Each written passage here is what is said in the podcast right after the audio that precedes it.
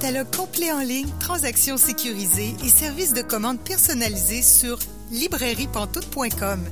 La librairie Pantoute, la librairie indépendante à Québec, partenaire annuel de CKRL, vous présente Bouquins et confidences.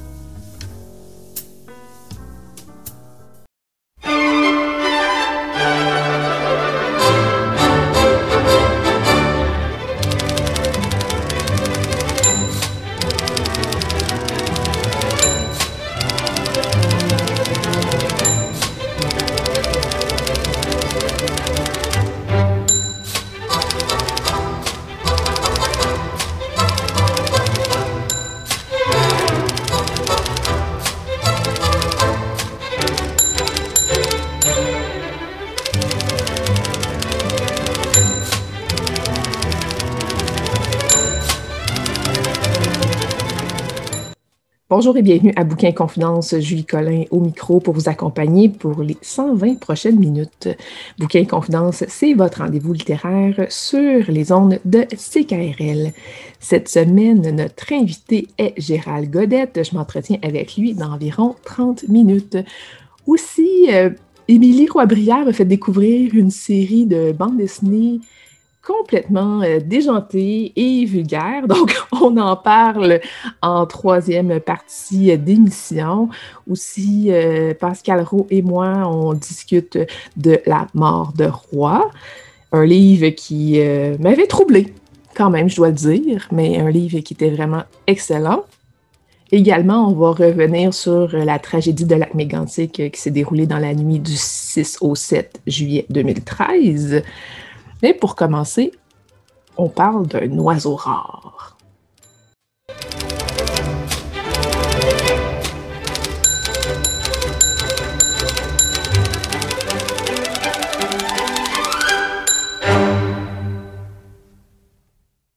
Bonjour Yannick Villedieu. Bonjour Julie. Vous avez fait paraître euh, un livre jeunesse, L'oiseau rare, aux éditions Multimonde. Qui est l'oiseau rare? L'oiseau rare. D'abord, euh, livre jeunesse, je le conteste un petit peu, mais en tout cas, c'est pour les. C'est pour les jeunes de 8 à 88 ans. je, paraphrase un autre auteur jeunesse, vous comprenez, qui est assez connu, bien sûr.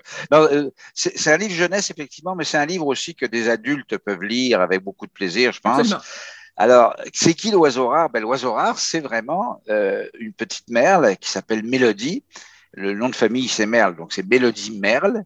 Et ce qui est très rare, très très rare, mais qui doit être vrai, parce que c'est écrit dans le livre que tout est vrai. Tout est vrai, c'est écrit. La preuve, c'est que c'est écrit. Alors, c'est que le petit oiseau naît et au lieu de lui pousser euh, des plumes, il lui pousse des feuilles.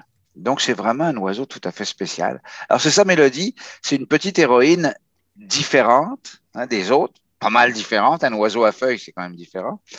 Et c'est aussi euh, un petit personnage merveilleux euh, qui, euh, quand, va, elle va grandir, Mélodie, elle va aller à l'école, elle va vouloir tout apprendre, elle va vouloir tout savoir, elle est curieuse, elle est pleine de...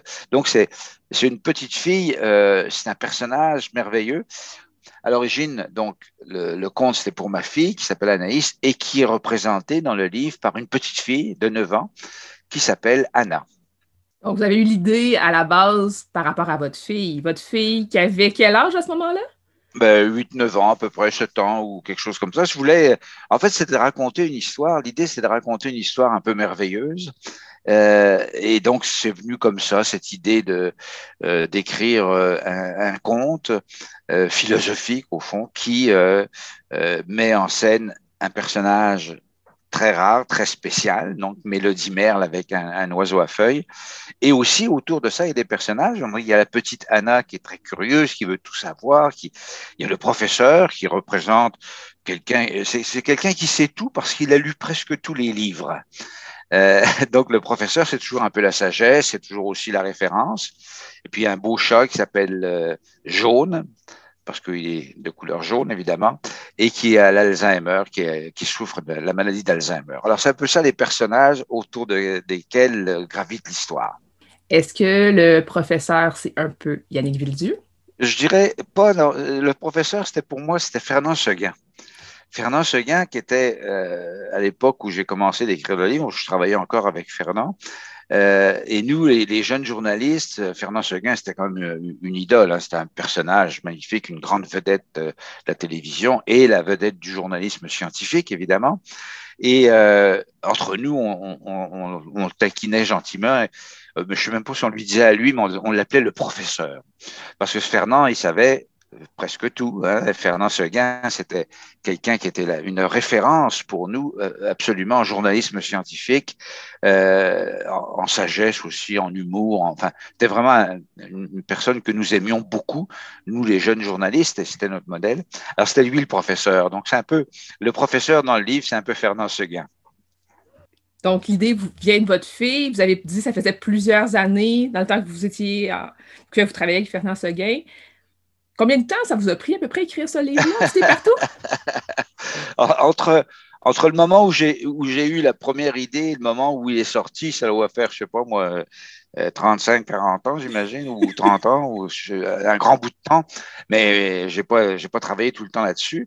En fait, j'avais commencé l'histoire, je l'ai arrêté parce que j'avais beaucoup d'autres choses à faire. Euh, je travaillais, faire une émission hebdomadaire, euh, c'est beaucoup de travail, etc. Les années-lumière, en hein, là c'est ça, je faisais les années-lumière, donc euh, une émission hebdomadaire, ça revient vite. Euh, puis j'ai écrit euh, un ou deux livres, etc. Et donc je revenais de temps à autre, je revenais, j'écrivais quelques pages, puis je me disais, ah, je vais finir, puis j'oubliais, enfin bref. Et, et c'était toujours de côté. Et quand j'ai pris ma retraite de, Radio-Canada, des années-lumière, j'ai dit, la première chose que je fais, le, où je termine le compte, euh, où, je le mets à la poubelle. Euh, donc, il faut vraiment que je lui tords le cou. Hein. Et euh, donc, j'ai fait ça. C'était ma première, euh, première occupation de retraite en me disant, là, j'ai du temps pour écrire, pour faire ce que je veux, pour euh, j'ai du temps pour moi pour faire autre chose que des émissions, que du reportage, etc. Et donc, je l'ai fini et ça s'est bien passé. Donc, le multimonde est tombé en amour avec le texte. On, on, a fait, on a ajouté à la fin des, fiches, mhm. des, des, fiches plus sérieuses, au fond, parce que c'est un peu fantaisiste, hein, les oiseaux dans le conte euh, qui passent. Euh. bon, il y a beaucoup de fantaisie. Alors, à la fin, on a des petites fiches ornithologiques euh, pour, faire, ben, pour faire journalisme scientifique, encore pour faire vulgarisation scientifique, bien sûr. Et c'est des, petites fiches aussi qui nous permettent d'inscrire les observations d'oiseaux qu'on fait aussi. Oui, oui, oui, c'est parce que ça, ça incite les jeunes et les moins jeunes d'ailleurs, à dire bon, j'ai vu le, le merle d'Amérique, je l'ai vu tel jour, telle date. C'est un peu la base de la, des, des notes d'observation hein, qu'on peut faire quand on fait de la, de, de, soit de l'ornithologie, soit autre chose. On dit ah j'ai vu telle chose tout à l'heure. Donc il y, a une, il, y a, il y a une invitation aussi donc à faire.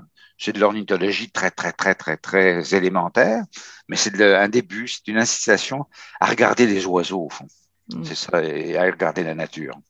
Tantôt, euh, j'ai ouvert le segment en disant que c'était un livre jeunesse. Vous m'avez dit les jeunesses, oui et non, pas tout à fait. Euh, de toute façon, nous, à l'émission Bouquin Confidence, on a tendance à penser que la littérature jeunesse ne se limite pas qu'à la jeunesse, que tout le monde a intérêt à en lire, puis qu'on aurait beaucoup à gagner euh, comme adulte à lire de la littérature jeunesse. Mais pour vous, c'était qui le public cible vraiment de ce livre-là? C'était quel âge que vous visiez, là, autant avec l'aspect conte qu'avec l'aspect fiche à la fin? Ce qui est curieux, c'est que j'ai jamais eu de l'idée, oh, j'écris pour euh, un enfant de 8 ans ou de 7 ans ou de, j'ai pas eu du tout cette idée-là. C'est vrai, j'avais purement envie d'écrire cette histoire, de me faire plaisir en écrivant. Il y a plein, plein, plein de clins d'œil littéraires dans l'histoire d'ailleurs. Hein. Euh, L'albatros, euh, euh, quand il arrive, il veut voir, il dit Mes ailes de géant m'empêchent de marcher, mes ailes de géant.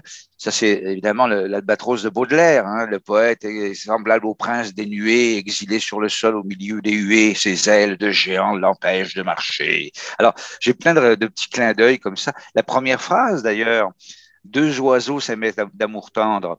Euh, c'est euh, la fable de La Fontaine. Deux pigeons s'aimaient d'amour tendre. Ça commence comme ça. J'ai une autre, une autre référence que j'aime bien, oui, il y a un héron qui arrive Euh, il est très élégant, le héron, c'est beau un héron, hein, très élégant, un peu sûr de lui. Euh, et, euh, le, héron a mauvais plaisant avait qualifié de, le héron long bec emmanché d'un long cou comme c'est un mauvais plaisant. Le mauvais plaisant, c'est la fontaine. J'ai bien aimé traiter la fontaine de mauvais plaisant. donc, donc j'ai écrit beaucoup, je dirais pour moi, avec pas avec l'idée de faire un texte pour des enfants. Et je pense que des enfants peuvent le lire tout seuls. Euh, je dirais, je sais pas, euh, l'éditeur dit à partir de 8 ans. Et comme j'ai dit, donc de 8 à 88 ans, ça se fait très bien. Euh, mais donc, ça peut, je crois que c'est un livre que, que, des adultes peuvent lire pour eux, mais peuvent lire aussi à leurs enfants ou à leurs petits-enfants, c'est sûr. Mm. Puis c'est sûr que de toute façon, peu importe l'âge, peu importe les références, le bagage culturel qu'on a, chacun, chacune prend ce qu'il peut dans un livre de toute façon. Oui, oui, oui. C'est correct de ne pas comprendre toutes les références. En même temps, ah, si on ben les comprend, ça fait des petits clins d'œil de plus. C'est des clins d'œil. Il y en a, il y en a plein d'autres, hein, d'ailleurs, euh, oui, qui, sont amusants.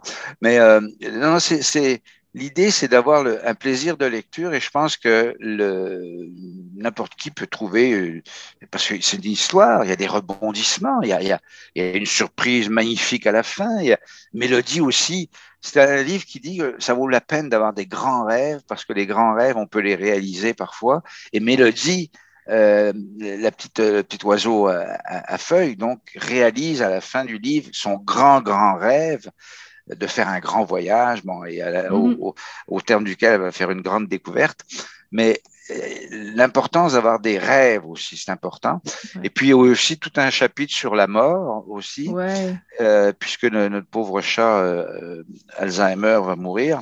Mhm. Et disons que c'est plus... je pense qu'un enfant peut comprendre ça, euh, mais c'est qu'est-ce que c'est euh, des gens qui sont morts? C'est des gens, ils sont pas morts tant qu'ils restent dans notre souvenir. Mm. Et tant, tant qu'on pense à eux, tant qu'on continue de penser à eux. Et puis, si on en parle à nos enfants, ben nos enfants, ils, ils vont, le, le, il va continuer à vivre avec nos enfants, puis nos arrière petits enfants, etc. Donc il y avait ça aussi. Donc c'est pas juste, euh, ben, c'est pas dramatique, mais le chapitre sur la mort est quand même un chapitre qui qui s'adresse à plus qu'à, enfin, pas seulement à des enfants. J'aimerais savoir, euh, Anaïs, qu'est-ce qu'elle a pensé du conte qui a été euh, pensé pour elle à la base? Ben, elle a beaucoup aimé ça, bien sûr, oui. Elle a beaucoup, puis elle le lit avec ses enfants. Donc, c'est marrant parce qu'effectivement, ça fait quelques années. Et donc, elle le lit avec ses enfants.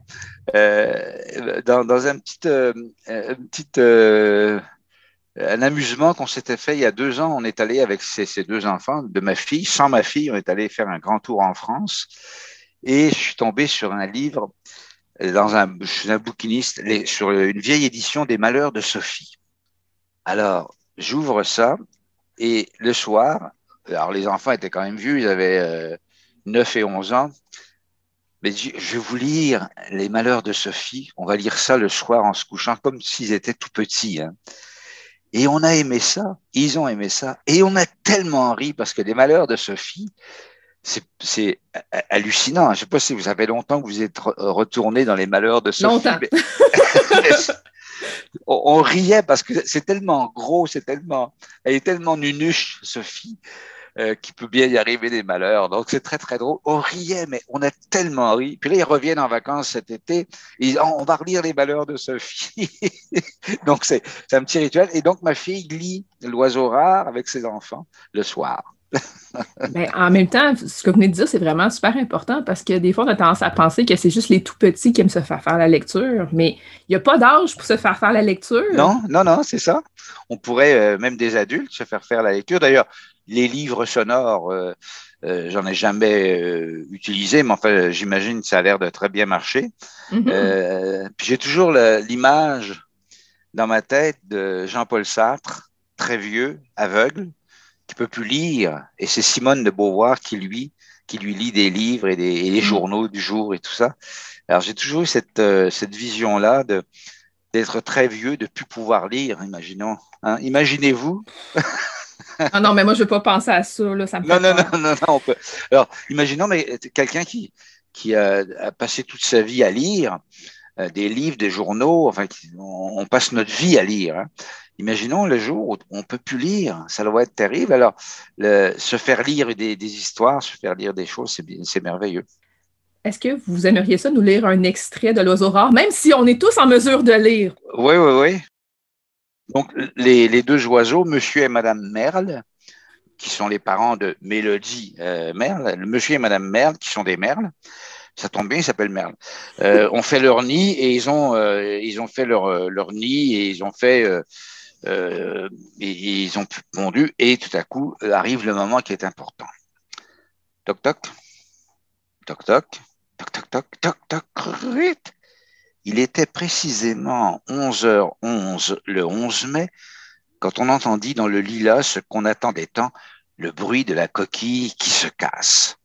Le professeur euh, cligna avec les yeux avec un bon sourire. Il écarta tout doucement le feuillage odorant c'est un miracle, souffla Anna, debout sur la brouette rouge, perchée sur la pointe de ses espadrilles. Elle avait tout juste neuf ans, des cheveux noirs coupés courts, une robe bleue à grandes fleurs vertes, et elle croyait encore que les oiseaux naissent dans les choux ou dans les roses, selon qu'ils sont garçons ou filles. Or, preuve en est, ils naissent parfois dans les lilas. Toc toc, trop vite. Encore le bruit, puis la merveille de la coquille qui s'ouvre. Sous le regard hypnotisé d'Anna, l'oiseau sortit de son œuf, nu comme les vers qu'on allait bientôt lui mettre tout cuit dans le bec. Yeux démesurés et pourtant fermés, bec grand ouvert, à peine capable de remuer ce qui lui servirait un jour d'aile, il n'en avait pas moins l'air triomphal d'un gamin à qui l'on doit déjà tout. Et il n'était même pas encore sec qu'il réclamait à grands cris une pitance qu'il aurait tout aussi bien obtenue en la demandant poliment. Les parents sont ce qu'ils sont sourds quand ils regardent leurs enfants, aveugles quand ils les écoutent et toujours admirateurs inconditionnels de leurs moindres faits et de leurs gestes les plus insignifiants. À peine sorti de l'œuf, notre oisillon menait déjà les siens à la baguette. Euh, les jours paisibles où ils couvaient de leur unique coco. Fini les furtifs instants de bonheur où ils se levaient du nid pour s'émerveiller devant la couleur bleu vif du dit coco. Le temps était venu de nourrir l'insatiable glouton. Mais peu importait sa tyrannie, quand il ouvrait son large bec, sa mère ne se sentait plus de joie et repartait inlassablement à la chasse aux gourmandises. Quant au père, fier comme un pan depuis la première heure, il couvait son bébé du regard en lui sifflant sa première chanson. Petit oiseau deviendra grand, un beau matin quittera le nid. Petit oiseau deviendra grand, pourvu que chat lui prête vie. Heureusement, Jaune avait beau être pourvu d'un nom impressionnant de griffes et de dents, il n'en voulait pas plus à l'oisillon qu'à ses parents. De son métier de chat, ce qu'il préférait, et de loin, c'était se rouler en boule sur son coussin pour y ronronner avec application, car dormir était son phare, et il était loin d'avoir gardé un faible pour la chasse. De temps à autre, il jetait bien un regard paresseux sur le trafic incessant des deux oiseaux qui apportaient la nourriture à leurs petits, mais de là à se lever, à s'approcher d'eux à pas de loup alors qu'il était félin, à ramper pendant des heures dans l'herbe haute et à bondir comme un tigre pour en attraper un, il y avait un monde.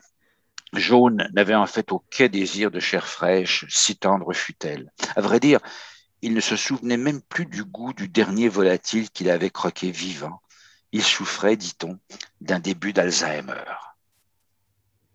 Voilà, le, ça, je suis content parce qu'effectivement, ça met en, scène les différents personnages. Mm-hmm.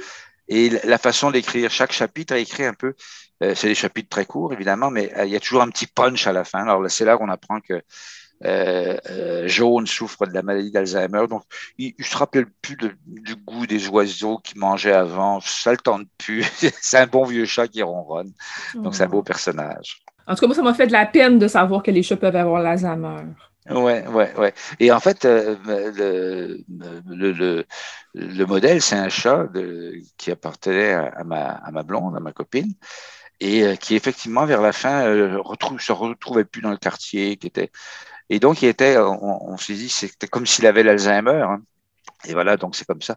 Et je sais que donc il y a un chapitre où on va apprendre que Jaune est mort.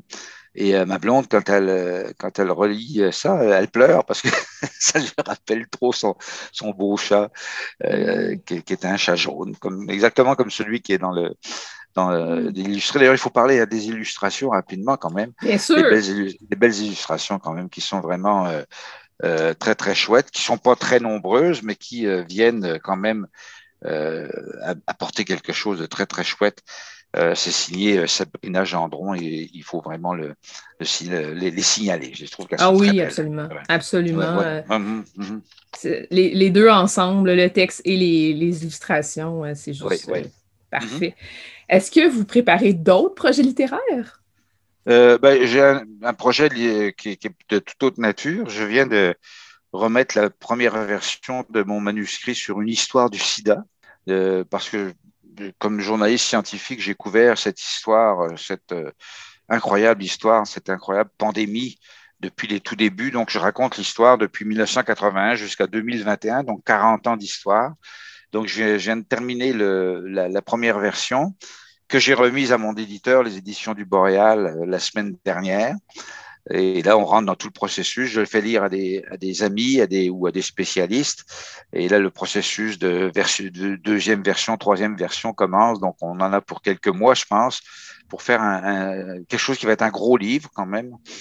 Euh, et qui raconte une, une épopée absolument incroyable, un drame humain euh, inouï, euh, mais aussi une épopée scientifique magnifique parce que on a quand même réussi, on n'a pas, pas réussi la, la, la, solution, vraiment, on n'a pas trouvé la solution complète de l'histoire, c'est-à-dire trouver un médicament, un vaccin.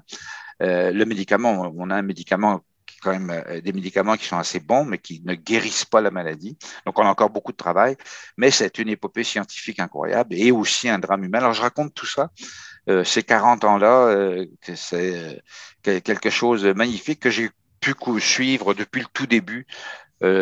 Pendant des années et des années, vu. donc c'était à la fois un drame incroyable, ces morts de, de gens jeunes, cette mort qui euh, qui mêlait le, la mort, l'amour, la sexualité, etc. Donc c'est quelque chose de euh, d'extrêmement très très très humain qui soulève toutes sortes de questions d'ordre moral aussi, philosophique euh, et scientifique.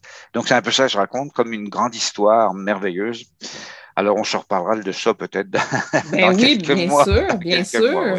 Mais d'ici ce temps-là, on peut lire un livre complètement différent qui est L'oiseau rare, euh, qui est disponible chez Multimonde. Merci beaucoup Yannick Villedieu. Ça me fait un grand plaisir. Merci beaucoup.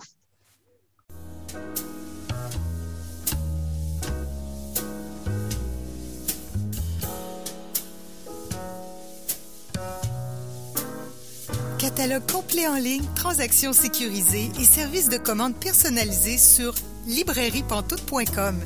La librairie Pantoute, la librairie indépendante à Québec, partenaire annuel de CKRL, vous présente Bouquins et confidences.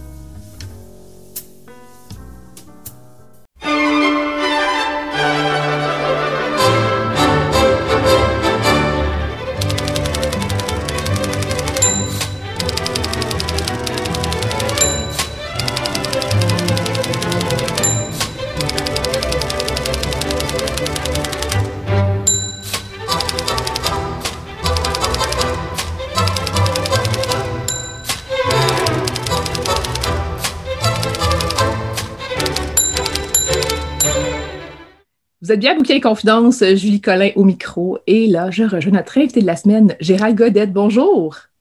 Bonjour, Julie. Donc, vous avez écrit plusieurs livres euh, au fil des années. Votre premier livre en 1983. Qu'est-ce que c'est au juste une poésie en devenir? D'abord, c'est un livre qui a, qui était mon entrée, ni plus ni moins, du côté de la poésie. Vous savez peut-être pas, même si j'en ai écrit, même si je lis actuellement beaucoup de poésie, même si je donne même des ateliers en écriture euh, en poésie, euh, je n'étais pas d'emblée conquis par la poésie. J'étais moi plutôt du côté du roman, du côté des essais, de la philosophie, des, de l'histoire. Alors, c'était mon entrée en poésie et celui qui m'a facilité les choses, c'est Gatien Lapointe, qui était à Trois-Rivières comme moi et que je voyais d'un peu loin, mais euh, j'ai commencé à le fréquenter avec euh, les auteurs des écrits des forges. Et c'est de cette manière-là qu'est, qu'est arrivé ce livre-là.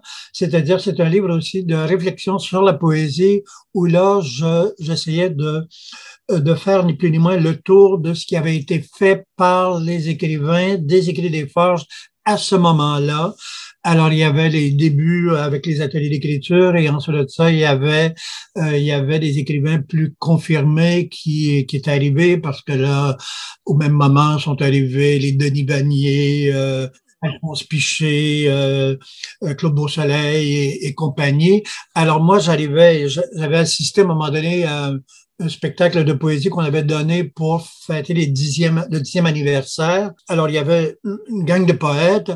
Alors, euh, moi, j'avais été fasciné évidemment par ce que euh, j'avais vu. Et ben, c'est un peu comme ça que m'est arrivé le, le goût de d'écrire sur ce que j'étais en train de découvrir, sur ce que j'avais découvert en, en, voyant ces poètes-là. Il me semble que, que c'était un beau prolongement, dans le fond, de dire un coup de cœur et ensuite ça qui se prolonge par l'écriture, dans l'écriture. Il y a quelques entretiens, mais c'était surtout des lectures, une lecture, une interprétation vraiment dans le sens de l'histoire, à cette époque-là, on était très proche des poètes du pays, comme on le disait, des poètes à la Gatien Lapointe ou à la Gaston Miron, quelque chose comme ça.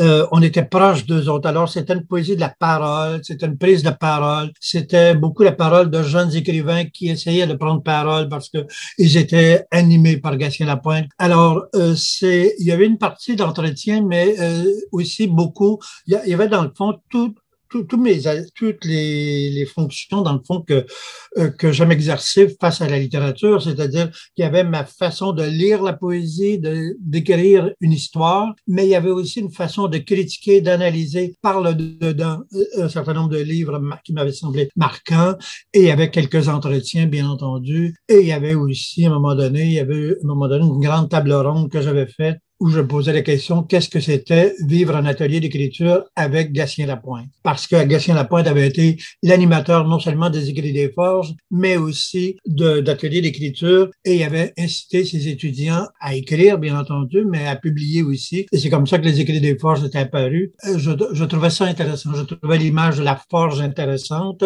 Euh, celle aussi de l'atelier, de l'écriture en atelier, je la trouvais intéressante. Et c'était curieux, on dirait que euh, ben, je rencontrais moi moi-même mon, travail en atelier, je faisais moi-même mon travail en atelier en tant que critique, en tant qu'intervieweur, en tant que, que lecteur de l'histoire euh, littéraire. Et euh, c'était déjà déjà lancé dans le fond. Déjà, il y avait un certain nombre de pôles qui étaient qui étaient déjà présents en moi que je vais développer après. Mais ce qui n'était pas encore en moi, c'était la poésie que je n'avais pas encore écrite. Mais parlons-en justement.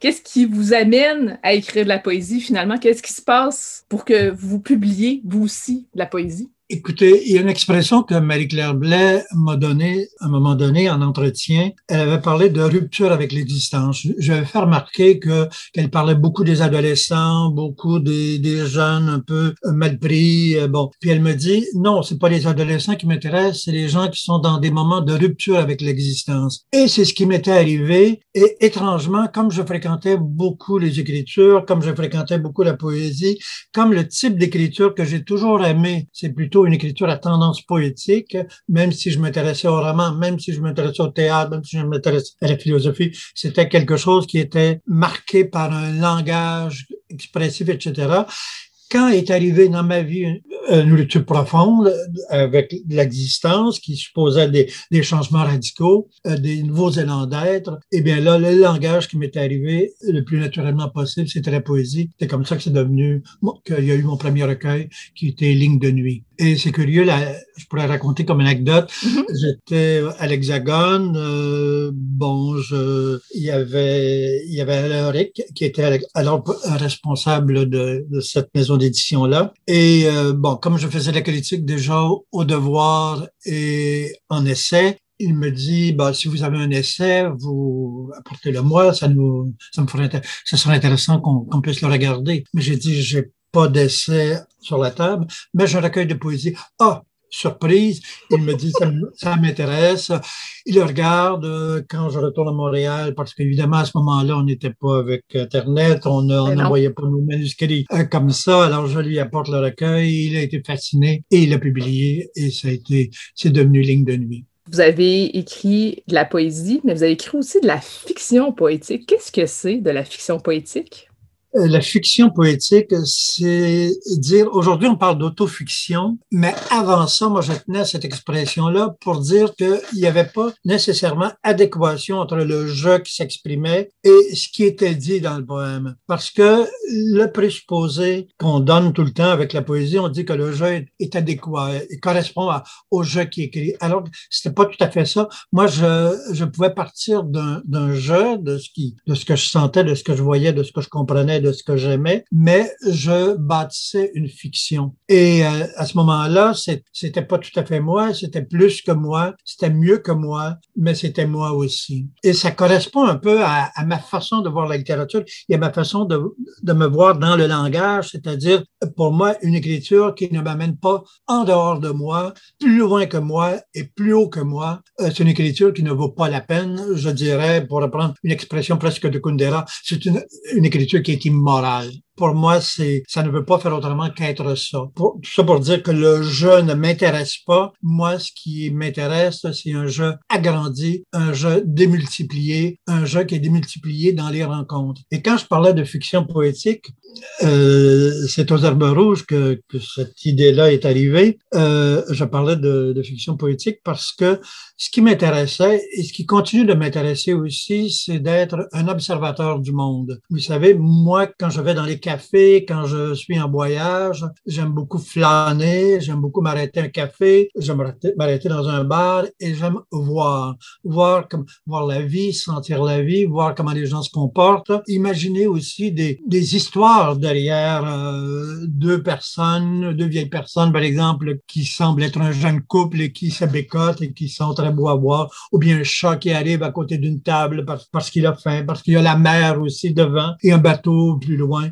Alors, tout ça, ça me nourrit, ce sont des images qui me nourrissent et euh, je ne suis jamais aussi heureux en voyage et aussi heureux avec moi-même que lorsque je suis seul en voyage être cet observateur-là, discret, bon, discret, indiscret, mais d'un côté très indiscret parce que je suis loin, j'observe, je sens, mais je me fais une histoire, je me bâtis une fiction à leur dépens, mais d'un autre côté, il y a des images euh, du monde qui me sont données et pour moi, ce sont des images de beauté. Et c'est des images de résonance et des images de beauté il y a un de vos livres euh, qui est une fusion de deux livres que vous aviez écrits avant. C'est La fiction de l'âme et Le lendemain du monde.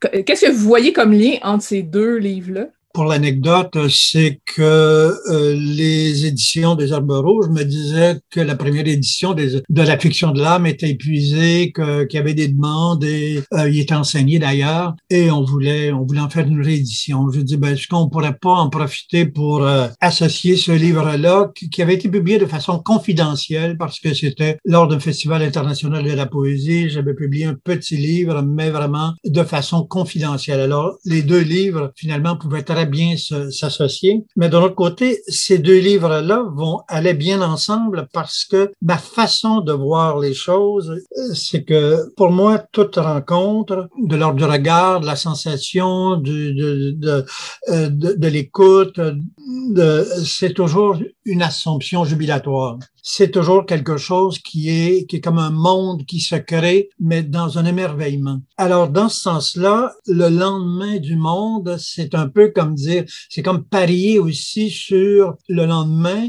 parier sur un monde qui ne serait plus tout à fait ce monde-ci, mais qui serait un autre monde, qui serait une nouvelle création. Et la fiction de l'âme, c'est un peu du même ordre, c'est-à-dire que l'âme, bien, c'est, si je reprends la définition de François Cheng, l'esprit résonne, l'âme résonne dans le fond, l'âme résonne. C'est vraiment comme ça que je sens les choses. C'est-à-dire que pour moi, un peu comme Baudelaire déjà le disait, pour moi, le monde est une, un vaste champ de résonance. Je suis moi-même une caisse de résonance. Le monde retentit à moi. Les livres que je lis, les musiques que j'entends, les paysages que je regarde, la mer qui, s'étale devant moi ou euh, la grotte que je visite, eh bien, tout ça, ça retentit et ça, ça me donne des images, ça me donne surtout du plaisir et du, bien-être. Je fais un saut euh, du côté euh, des entretiens. Il y a entre autres un livre qui est paru en 2019 au Norrois qui est en lien avec Nicole Brossard. L'enthousiasme, une résistance qui dure. Pouvez-vous m'en parler un peu, s'il vous plaît? Alors, cette année-là, j'avais fait paraître trois livres, d'ailleurs, euh, un livre, une anthologie euh, de, la poésie de Jean-Paul Daou, ce livre-là, qui est un résumé ni plus ni moins de mes rencontres et de mes lectures de, euh, Nicole Brassard. Et il y avait aussi un autre recueil d'entretien avec des essayés, cette fois-là, écrire à mes pensées. Alors, avec Nicole Brassard, c'est que je trouvais que Nicole Brassard avait une posture tout à fait particulière dans le paysage littéraire euh, et particulièrement en poésie, c'est-à-dire que plutôt que de regarder la catastrophe, elle était toujours dans, dans une façon, on pourrait dire, jubilatoire de voir les choses. Elle était toujours dans l'enthousiasme. Euh, elle, est, elle est dans l'utopie. Elle est capable de voir que, qu'il y a du noir dans le monde. Elle est prête à examiner le noir. Mais d'un autre côté, depuis le début, c'est ce que je remarquais, et encore la, les dernières fois que je l'ai rencontrée pour ce livre-là, mais aussi après, c'était toujours sa posture, c'est-à-dire que euh, c'était une façon enthousiasmante. Elle voyait le côté créateur, elle voyait la vie qui se faisait, la vie qui se qui se s'enflammait, la vie qui, qui devenait possible, la vie qui devenait possible pour la pensée, mais pour les sensations, pour la rencontre, pour l'affection, pour les mots, pour le langage, etc., etc. Alors, il me semblait que cette posture-là, enthousiasmante, était complètement différente et complètement à l'écart de tout cet ensemble de, de visions euh, qui me semblait très dominante et qui me semble encore dominante, c'est-à-dire qu'on voit le côté désespéré, on s'inquiète de la, de la fatigue du monde, on s'inquiète de la violence qu'il y a dans le monde. Bon, Nicole Brossard s'en inquiète aussi, bien sûr, mais d'un autre côté, elle va prendre la partie pris de, de l'enthousiasme et elle est enthousiasmante et elle est enthousiaste devant, devant le monde et devant le langage et devant les livres qu'il y a à faire on peut résister au monde euh, qui nous est donné par euh, la colère, par l'indignation, par une certaine violence. Il y en a qui s'en privent pas, puis ils le font bien aussi. Euh, J'en ai interrogé plusieurs dans mon livre euh, Parlons de nuit, de fureur et de mm-hmm. poésie. Mais d'un autre côté, on peut répondre à la violence du monde par la douceur, comme le, le font, par exemple, euh, je dirais, Joséphine Bacon ou bien Hélène Dorion. Et on peut répondre par un enthousiasme comme euh, euh, comme Nicole Brossard. Il me semble que la douceur et l'enthousiasme, c'est une façon de résister au monde. On n'est pas toujours obligé d'ajouter de la colère à la colère. On n'est mm. pas toujours obligé d'ajouter de, la violence à la violence. On peut justement être un peu décalé, un peu ailleurs, et à ce moment-là, on résiste. Il me semble que ces, ces paroles-là sont absolument nécessaires et, euh, et moi, ça m'importe en tout cas qu'elles existent et c'est pourquoi euh, une œuvre comme celle de Nicole Brossard pour moi demeure une voix, une œuvre et une présence comme celle de Nicole Brossard, euh, c'est toujours quelque chose d'absolument nécessaire. Nécessairement pour moi, nécessaire pour moi, mais nécessaire aussi, je pense, à la littérature. Dans le livre sur Nicole Brossard, c'est des entretiens qui ont lieu sur plusieurs années. Pourquoi avoir mis ces entretiens-là ensemble? Ben, d'abord, c'est pour être dans l'histoire jusqu'à un certain point, pour faire sentir toujours la continuité et euh, la, les déplacements. Et tout écrivain va dire ça, que dans le fond, euh, s'il n'ajoute pas quelque chose d'un livre à l'autre, ben ça ne vaut pas la peine. Et euh, bien sûr, dans ces entretiens-là, il y a des choses qui se répètent, il y a des phrases clés. Mais, mais moi, je, je suis vraiment préoccupé par l'idée de mémoire littéraire. Je me dis, c'est pas parce que Nicole Borassard, par exemple, m'a donné un entretien 85 que ce n'est pas pertinent et que ce n'est pas juste et que ce n'est pas intéressant d'y revenir. Et c'est intéressant de mettre l'entretien de 2015 en rapport avec celui qu'elle m'a en 1985 et qu'elle m'a donné en 90. Et euh, c'est intéressant de mettre euh, tous ces, ces moments-là parce que chaque entretien, bien sûr, est circonstanciel. C'est un temps de lecture, c'est un temps d'écriture, c'est un temps de littérature et euh, bien entendu, comme maintenant, vous savez, ça se passe à ce moment-ci. Euh, ma journée, comment elle s'est passée, la vôtre, comment elle s'est mm-hmm. passée. C'est sûr que tout ça, ça peut influencer. Puis il y a le contexte aussi, post-pandémique ou pandémique, etc. Mm-hmm. Il y a tout ça. Alors, c'est circonstanciel. Mais moi, je dis, on y a mis du temps. L'auteur y a mis euh, de, l'intelligence et de l'émotion, ça s'est rassemblé dans un moment de rencontre comme ça où on a pris une heure et demie, deux heures pour se parler. Et euh, c'est encore pertinent le, d'aller les chercher et de les, de les rappeler à la mémoire pour qu'on n'oublie pas. Parce que euh, on pourrait, on pourrait dire que le, livre le plus important de Nicole Brassard, c'est le dernier. Non. Écrire, aimer, penser, entretien sur la création et l'essai littéraire chez Nota Bene, qui est sorti aussi en 2019 Comment est venue l'idée d'écrire ce livre-là? Ben D'abord, c'est toujours le désir de rencontre.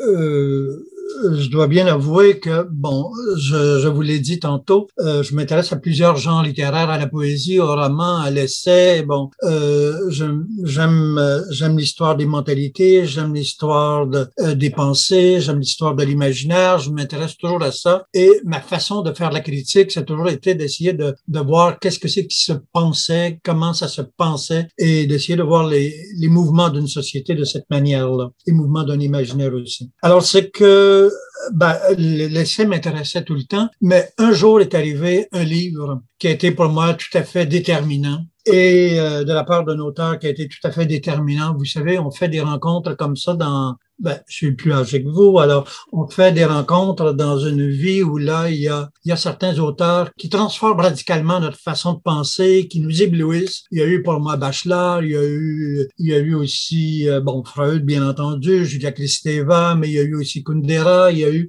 et il y a eu Étienne Beaulieu. Alors, Étienne Beaulieu, qui a fait, à un moment donné, un livre qui, euh, qui me l'a fait connaître d'ailleurs, euh, c'est l'âme littéraire. Alors, à ce moment-là, euh, j'étais absolument euh, charmé par ce livre-là. Et j'étais charmé par ce livre-là, d'abord parce que ça parlait de l'essai, ça en parlait de façon très intelligente, très informée, mais aussi parce que ça détruisait euh, certaines de mes fascinations, certains de mes postulats que j'avais recueillis chez Kundera. Alors lui, il allait contre Kundera et moi, j'aimais Kundera. Alors j'aimais un auteur comme ça qui m'amenait là où je ne pensais pas aller et qui me fascinait et qui me, qui me troublait un peu parce qu'elle m'amenait radicalement ailleurs. Alors, c'est Étienne Beaulieu avec ce livre-là qui m'a rappelé que dans le fond, j'ai toujours aimé l'exercice de la pensée qui s'ébauche parce que pour moi, l'essai, c'est un exercice de la pensée qui s'ébauche. La pensée n'est pas, n'est pas achevée, elle est en construction, un peu comme dans l'entretien. D'ailleurs, l'entretien, c'est une forme de, d'essai parce que c'est un, c'est une parole à deux, euh, mais c'est une parole qui se cherche euh, avec les questions, avec les réponses, avec le moment, évidemment, avec la, la sensibilité de l'heure, eh bien, il y a, quelque chose qui s'essaye, quelque chose qui est pas définitif. On sait toujours que c'est inachevé. Alors, il y avait quelque chose, donc, qui m'était ramené à la mémoire, qui m'était ramené au devant de la scène et que j'habitais, dans le fond, euh, depuis longtemps parce que j'avais fait aussi La Passion mélancolique. Alors, Étienne, avec, Étienne Beaulieu, avec son livre L'âme littéraire, m'a, ramené du côté de, d'essayer ce que j'avais rencontré comme Pierre Vadeboncoeur, comme Jacques Brault, et poètes aussi, Madeleine Gagnon et, et d'autres, et m'a amené vers des gens que j'aimais déjà, comme Robert Lalonde. À ce moment-là, ben voyez-vous, c'est vraiment Étienne qui a rappelé à ma mémoire euh, une passion, qui l'a nourri, qui l'a interrogé et qui m'a forcé à la creuser. Pour moi, un livre, c'est une façon aussi de, pour moi, de comprendre, d'apprendre, de connaître. Et euh, il y a eu cette fulgurance-là, point de départ, ce choc-là du livre d'Étienne, l'âme littéraire, je peux pas faire autrement que me poser la question, qu'est-ce que c'est l'âme littéraire? Pourquoi se trouve-t-elle du côté de l'essai? Pourquoi Étienne en a-t-il autant contre le roman et contre Kundera? Puis vous savez, écrire, aimer, penser, je trouvais ça intéressant parce que de dire que écrire, ça peut être une façon d'aimer, aimer, ça peut être une façon de penser, penser, ça peut être une façon d'aimer, ça peut être une façon d'aimer l'écriture aussi. Alors, tous ces, ces trois moments-là, ces trois verbes-là, sont dans le fond, il me semble, déjà des, des actes de foi dans, dans l'écriture, des paris sur la pensée et sur, sur la, la littérature. Le plus euh, récent, c'est Parlons de nuit, de fureur et de poésie, entretien sur la lecture et la création littéraire. Est-ce que c'est un peu une continuité, même si c'est complètement différent, est-ce qu'il y a quand même un, un souci de continuité par rapport au livre Écrire mes pensées? Ben, euh, écoutez, il y a quelque chose un petit peu différent. C'est toujours, c'est toujours le même homme quand même qui, qui interroge parce que c'est toujours le même homme qui est fasciné par le langage et qui est fasciné par la manière dont on dit les choses. Alors, je vous ai parlé tantôt de Bachelor. Bachelor m'a appris à lire, m'a appris à aimer les mots, euh, appris à aimer la pensée qui pense beaucoup plus par image que par concept, de sorte que cette fascination-là devait me, me, porter forcément par, vers la poésie. Et Bachelor a été mon professeur, mon professeur de poésie, l'un de mes meilleurs, et j'ai tout lu et je l'ai pratiqué tout ça. Alors, euh, c'est sûr que dans tout ce que j'ai fait, il y avait toujours une, une attention au langage. Le, le premier, qui était écrire mes pensées, euh, c'était l'essai, mais l'essai qui passe, la pensée qui passe dans un langage une recherche de langage. Le deuxième, euh, parlons de nuit de fureur de poésie, c'est ça parle surtout de poésie et c'est surtout avec des poètes. Alors on est encore du côté du langage. Mais là, c'est mon côté historien de la littérature qui euh, qui est à l'avant-scène parce que lisant beaucoup de poésie, je m'étais rendu compte qu'il y avait beaucoup de poètes qui étaient du côté du trash, euh, qui était du côté d'une certaine fatigue, d'un côté d'un certain délabrement et qui était entre deux chaises et qui l'écrivait. Puis il y avait d'autres ben, qui étaient dans une qui portaient une certaine violence. Euh, ben, alors ça m'intéressait de savoir ben, pourquoi. Parce que je ne vais pas naturellement moi de ce côté-là des choses. Je ne suis pas un homme violent. Je ne vais pas. Elle me fait peur la violence. Mais il y avait des gens quand même que je trouve extraordinaires. François Guérette, Yves Boisvert, le film qu'on a fait sur lui, que Yann Giroux et Guillaume Corbeil ont fait sur lui, et Victor Louis au point de départ. Alors, euh, c'était, alors, je ne comprenais pas non plus le trash alors, j'ai dit, mais qu'est-ce que c'est cette, tendance-là à écrire du trash, à écrire dans cette atmosphère-là? Et j'ai voulu comprendre et j'ai voulu savoir. Alors, j'ai cherché, j'ai fouillé, il y avait des auteurs que je lisais et c'est comme ça que je suis allé vers ces auteurs-là. Alors, c'est, voyez-vous, c'est toujours la curiosité qui m'amène vers les auteurs que j'interroge, que je choisis d'ailleurs. C'est toujours un désir d'apprendre, mais au point de départ, il y a toujours un souci du langage et c'est ma façon aussi d'interroger ces écrivains-là. C'est toujours d'être du côté du langage. C'est pas pour rien que Victor Lévy-Beaulieu se retrouve là, même si c'est des, c'est des entretiens un peu anciens. C'est lui qui m'avait fourni l'expression écriture de la fureur, écrivain de la fureur. C'est lui qui m'avait donné cette expression-là. Et euh, je ne pouvais pas l'oublier parce que ça a été pour moi un premier amour, une première fascination, parce que c'est un écrivain total, généreux, ample il a pu être mal commode, il a pu euh, avoir des œuvres un peu difficiles, mais d'un autre côté, j'aime cette curiosité-là. Euh, l'entretien qu'il m'avait donné, euh, j'ai appelé ça le génie de la curiosité. Il me semble que c'est lui. J'aimerais ça être à, à, sa hauteur et d'être que la curiosité, que ma curiosité me porte aussi loin. Est-ce que vos entretiens se déroulent vraiment de cette façon-là, avec une question aussi bien formée, une réponse aussi bien formée, ou euh, vous posez des questions, vous avez un échange, puis après ça, il y a une reconstruction pour en faire un texte? Euh, ça se passe à peu près comme ça. C'est-à-dire que je permets toujours à l'auteur de revoir le texte. Il ne voit pas sa présentation, ça, ça, ça m'appartient. C'est ma responsabilité. Ça, il y a pas, il y a pas, il peut pas avoir de contrôle là-dessus. Ça, c'est moi. Alors, je me trompe ou euh, je vis juste, mais euh, ça, ça m'appartient. Mais les réponses, euh, mais c'est sûr que je peux éliminer des choses, je peux éviter des redites, je, je fais mon premier, mon premier élagage. Mais sinon, l'auteur, lui, euh, peut revoir. Mais vous savez, la plupart du temps, c'est peu, il y a peu qui est ajouté. Ça se passe vraiment dans cet ordre-là, dans ce déroulement-là. Il y a pas, il y a rien qui est ajouté. C'est pas, c'est, c'est pas reconstruit. C'est c'est bâti comme ça. Ce que je crois faire, parce que la plupart des auteurs que j'ai rencontrés, c'est des auteurs que je ne connaissais pas très bien. Je les avais lus, mais c'est pas des amis, c'est pas des mm-hmm. gens que je connaissais. Euh, même Étienne, Étienne qui était dans le livre précédent, je ne le connaissais pas, mais j'ai eu le désir de le connaître et ce qui me permettait, ce qui était le lien, c'est le livre.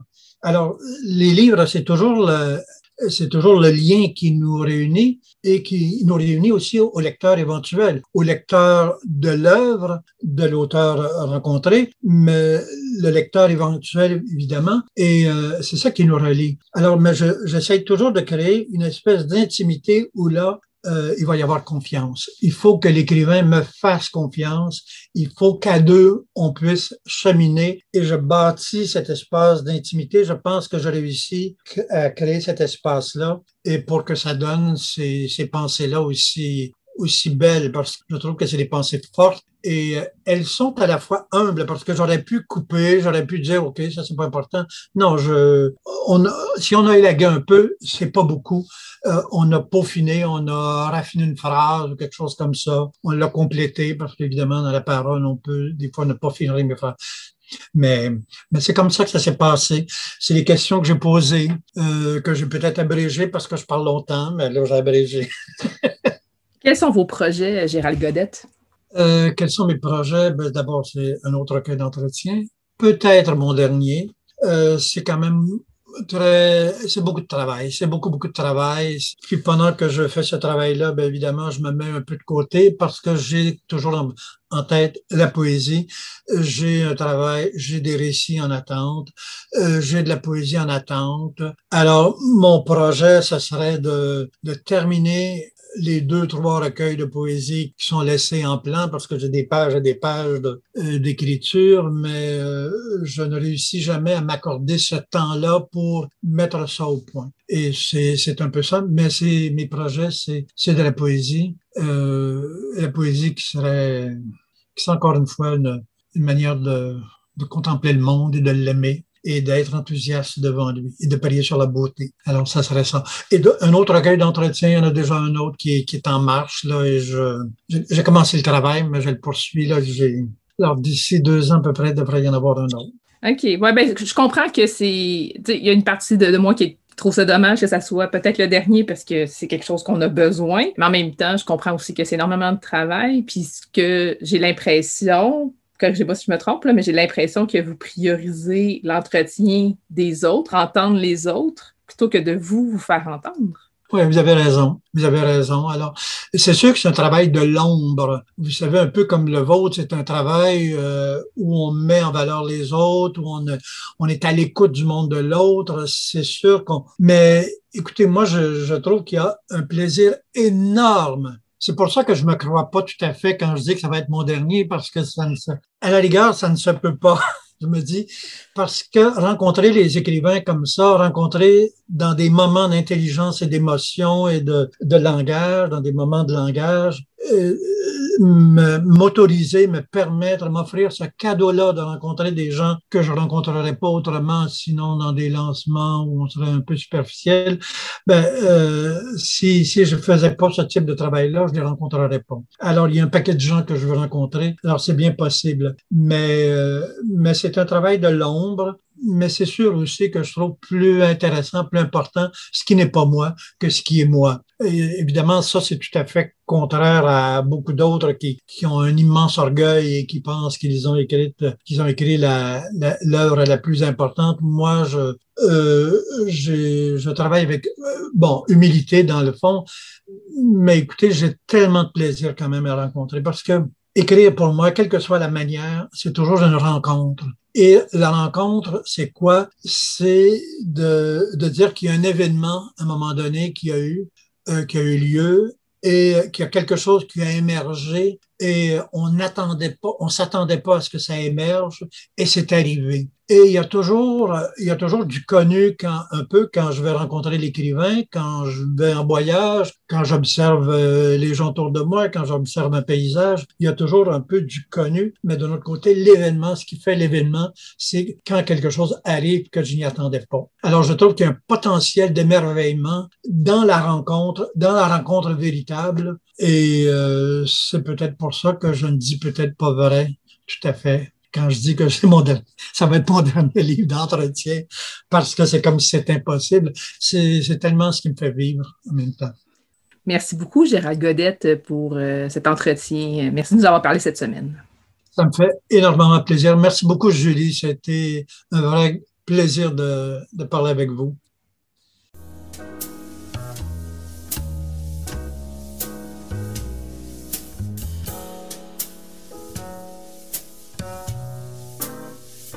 Catalogue complet en ligne, transactions sécurisées et services de commande personnalisés sur librairiepantoute.com.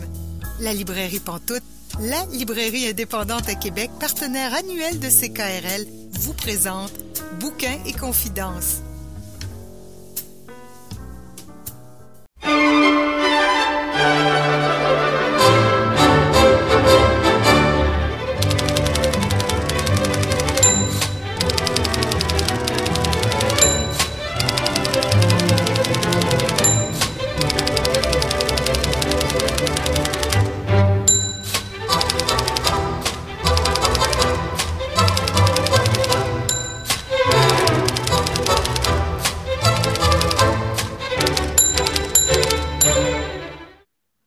Bonjour Émilie Roy-Brière. Bonjour Julie. Cette semaine, tu nous parles d'une série de BD que tu m'as fait découvrir il y a quelques heures. je suis déjà crampée, tu sais. En fait, je suis tellement contente qu'on se soit croisés tantôt parce que j'avais toutes les BD dans mon sac. Donc, j'en ai profité euh, compte tenu euh, qu'on s'est vu pour dire Ah ouais, Julie, euh, tu sais, la chronique qu'on t'enregistre ce soir, veux-tu que je t'emprunte une pour qu'on puisse en jaser un peu? Mm-hmm. Il s'agit d'une bande dessinée de la série Meg, Moog et Owl de Simon Solman. Euh, c'est une série qui roule depuis 2014. Simon Solman, c'est un auteur queer australien qui habite maintenant à Seattle. À la base, je pense que ces bandes dessinées étaient publiées euh, uniquement sur le web euh, via la revue, la, la, revue Vice. Elles sont disponibles en traduction française aux éditions Missement. Et puis, en fait, on va nous parler du quotidien complètement euh, délirant de trois colocataires. Meg, qui est une sorcière, Moog, qui est euh, son amoureux, euh, qui est un chat à, taille de chat, et un hibou à taille humaine, parce que pourquoi pas? C'est crampant, c'est profondément n'importe quoi.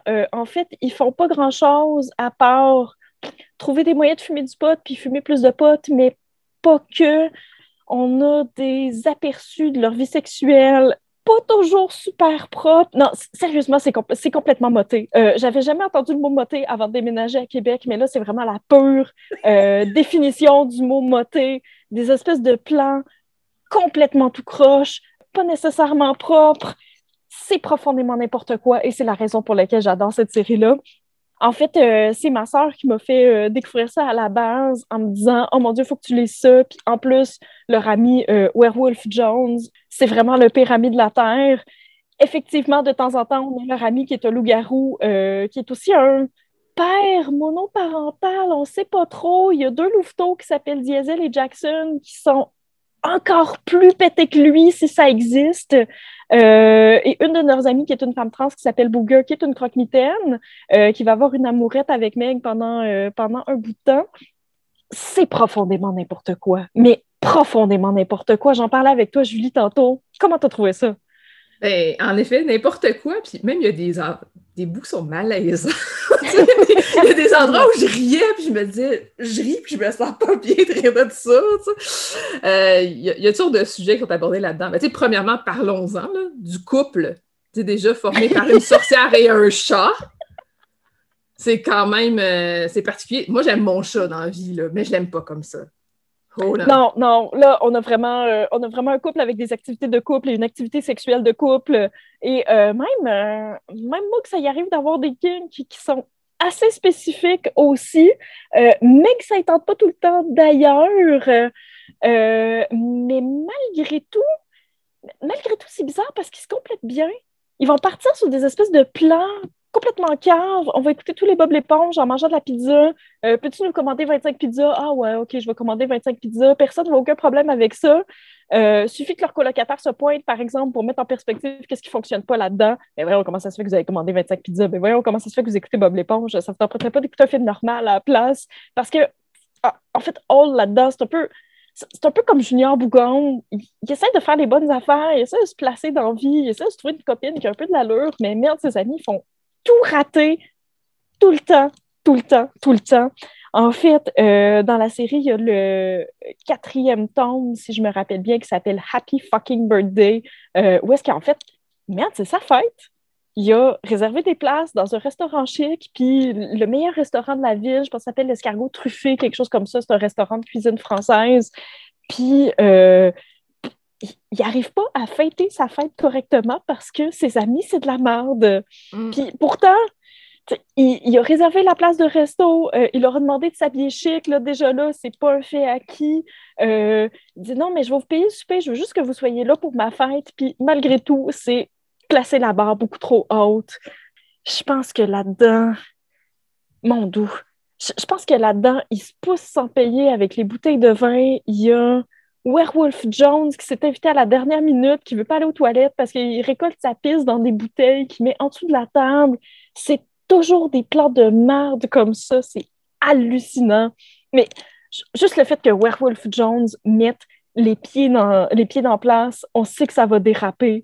Ah, il va avoir des espèces de plans complètement idiots. Euh, est-ce que tu as vu celui où il décide de faire un sauna dans un garde-robe? Oui, tout à fait. En faisant, de la vapeur de Gatorade. Et là, c'est comme genre, ah, quelle saveur on met là pour faire la vapeur? dans, le garde-robe de Hall, qui voulait juste passer une soirée tranquille comme il essaie de faire, puis ça réussit jamais. Oui, parce que lui, il euh, travaille. Hein. En fait, c'est ça l'affaire, c'est que lui, il a une vie quand même assez stable. Il travaille toute la journée. Il y a des grosses journées, il arrive le soir, il est se reposer. Ça ne marchera jamais avec ses colocs. Là. Il ne pourra jamais se reposer.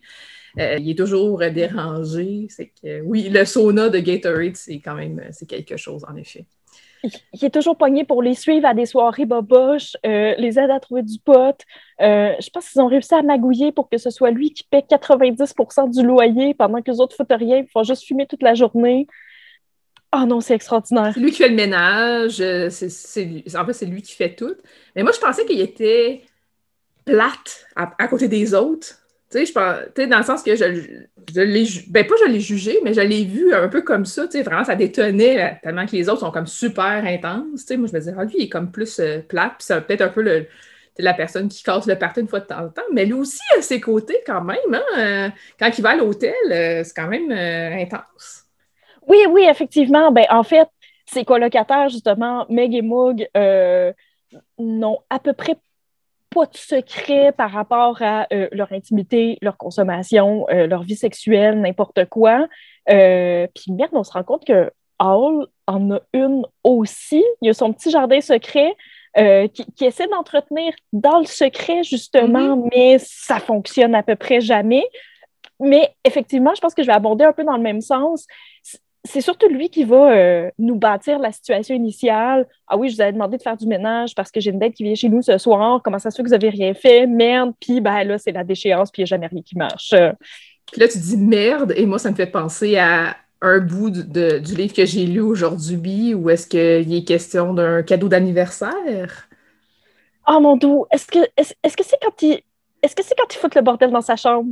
Oui, c'est bien ça. Oh mon Dieu, oh mon Dieu, mais c'est c'est tellement typique. Je ne raconterai pas. Encore une fois, c'est encore un plan de Werewolf Jones. J'arrête pas de massacrer son nom depuis tantôt. Je suis tellement désolée. Ah, mais c'est n'importe quoi, là. C'est. Euh, c'est. Euh, ah oui, euh, là, on a fait un pari. en fait, il faut que je chie dans ton lit. C'est pas un pari. non, ah c'est pas, un pari. Non, mais c'est ça, c'est pas un pari, en fait. C'est que c'est la seule affaire qu'il demande pour sa fête, c'est ça, c'est de pouvoir chier sur son oreiller. C'est que je vais juste chier sur ton oreiller je ferais rien de plus que ça, puis genre, je vais faire ça quelque chose de bien propre, bien sec, là, tu sais. Genre, tout ça en là. Mais c'est juste que moi, j'ai rien eu pour ma fête. C'est mon anniversaire. J'aimerais ça, pouvoir faire ça. Puis là, il sort le nom de cette affaire-là. Puis là, tout le monde est comme genre, yeah, ouais, ouais, ouais. Puis là, c'est comme, euh, OK, mettons, genre, que j'accepte, là, parce que là, genre, tu fais vraiment trop pitié. Puis ça, par ça, ces deux kids s'en vont comme chier. ça fait ça. Non, parce que c'est clair, les enfants ont rien promis, eux autres, de leur côté. Non, mais c'est ça. en plus, c'est ça. Puis là, il dit Ah, j'ai même pas, j'ai même pas chié. C'est que ça, parce qu'il disait qu'il était pour ramasser après. Puis il dit Ah, j'ai même pas chié. C'est que finalement, moi, je ramasse pas. Tu sais, c'est comme Oh, mais c'est kids! tu sais, sont lâchés, là, il y en a partout. mais c'est tout le temps comme ça. Mais c'est tout le temps comme ça. Finalement, on se dit OK, c'est correct. Tu sais, il, il, va se dire Ouais, OK, non, je, je vais le laisser chier dans mon lit au pire, j'aurais juste à nettoyer après, mais c'est juste beaucoup moins compliqué qu'essayer d'argumenter. C'est ça. Il est trop... En fait, il est gentil. C'est quelqu'un qui, est, gentil, donc il a tendance à accepter certaines affaires des fois plutôt que de, mettre ses culottes. Absolument. Mais de toute façon, avec ses colocs, c'est impossible. Il n'y a rien à faire. Ils font, euh, ils, font ce qu'ils leur chantent, puis c'est pas mal ça. Puis je vous avais demandé de faire du ménage. Pourquoi vous n'avez pas fait du ménage? Moi, je sais pas, on a fait d'autres choses. OK, c'est bon, je vais faire le ménage. Parce que c'est juste moins compliqué que d'essayer d'argumenter avec, mm. euh, avec la gang de moté. Oh, puis évidemment, si tu acceptes le plan de Werewolf Jones, c'est sûr que ça ne s'arrêtera pas là, puis que ça va être mille fois pire que ce que tu envisageais. Ben ce qui arrive évidemment. Il y a aussi, euh, je pense que c'est dans Happy Fucking Birthday, euh, il y a une aventure où est-ce qu'ils vont au parc aquatique. Puis, je pense que ils finissent par trouver une fenêtre qui permet de voir euh, l'intérieur de la piscine. Donc, ils en profitent pour regarder des filles en maillot de bain, ce qui est probablement la partie la moins pire de toute cette aventure. On se rend compte que c'est une fenêtre que le directeur du parc aquatique utilise pour regarder des jeunes garçons en maillot de bain. Euh, puis les enfants de Werewolf Jones s'emmerdent, donc ils mettent des lames de rasoir dans les glissades d'eau. Puis évidemment, mais c'est le hibou qui sauve le dos au complet et qu'il faut reconduire aux urgences. Et puis combien de fois il s'est cassé le bec en plus? Il s'est fait casser le bec. Au moins deux fois. Au moins. Ouais. Ça va pas bien ces affaires. Non, ça va pas bien ces affaires. on, on, rit. En même temps, il y a du malaise, il y a du gros n'importe quoi. J'aimerais beaucoup euh, savoir ce qui se passe dans la tête de l'auteur. pour, dessiner et écrire des affaires de même. Wow! Oui, effectivement, il y a des drôles d'idées qui circulent. Comment tu as trouvé le dessin, toi, Émilie? En fait, euh, c'est pas tant le dessin qui m'a marqué, mais c'est plus le découpage. Parce que c'est souvent plein, plein, plein de petits carrés. On n'a pas beaucoup de variations dans la taille, la disposition des cases. Euh, je pense que c'est ce que Franquet appelait le gaufrier parce que ça fait euh, des petites cases euh, toutes égales.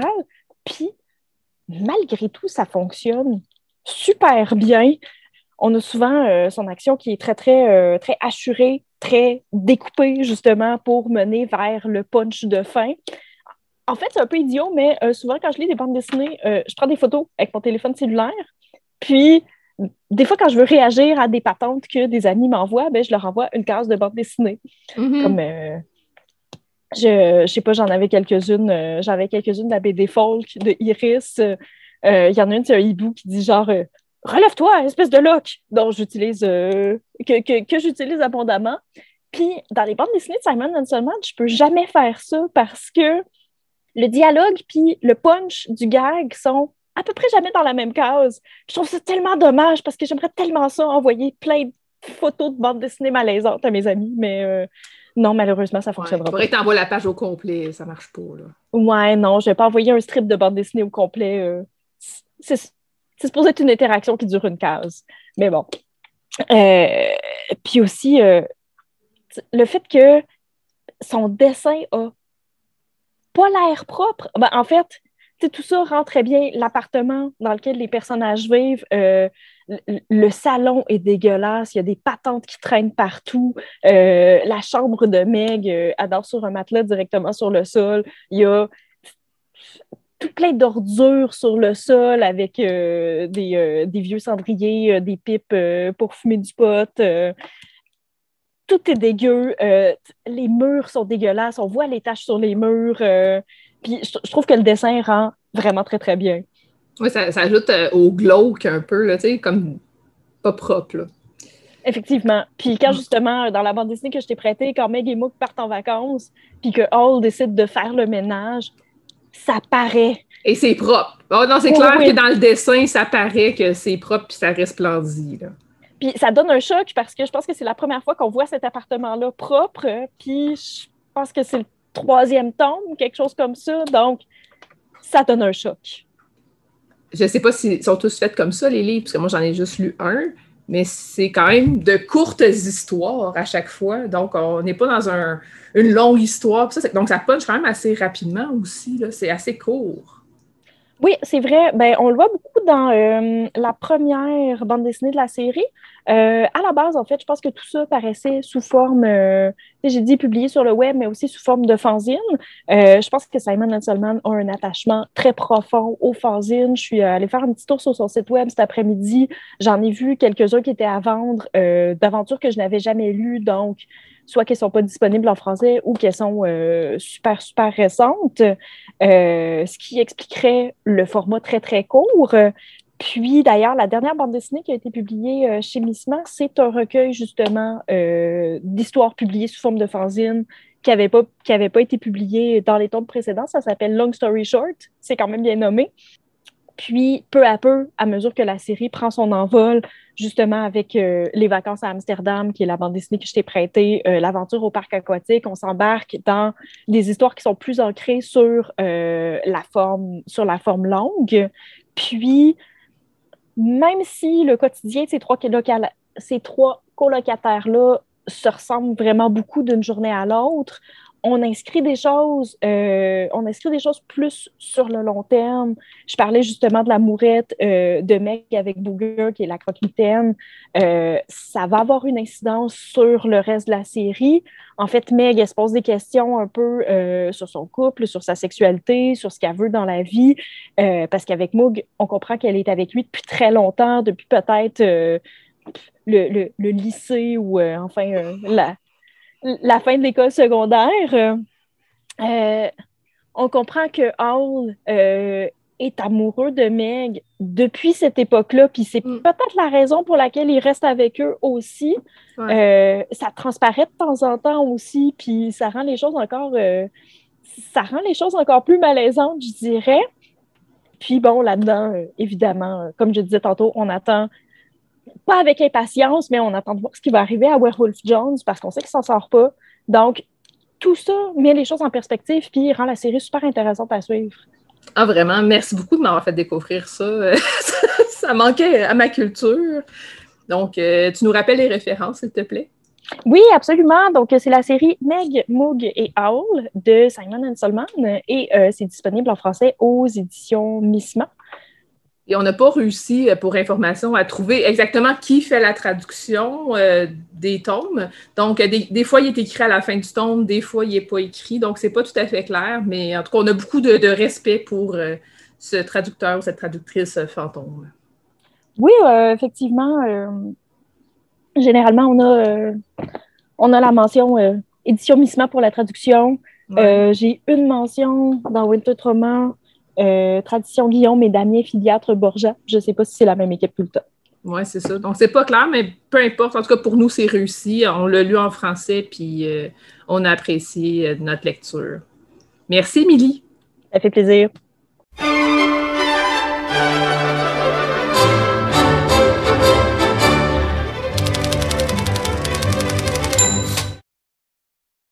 Bonjour, Pascal Roux. Bonjour, Julie.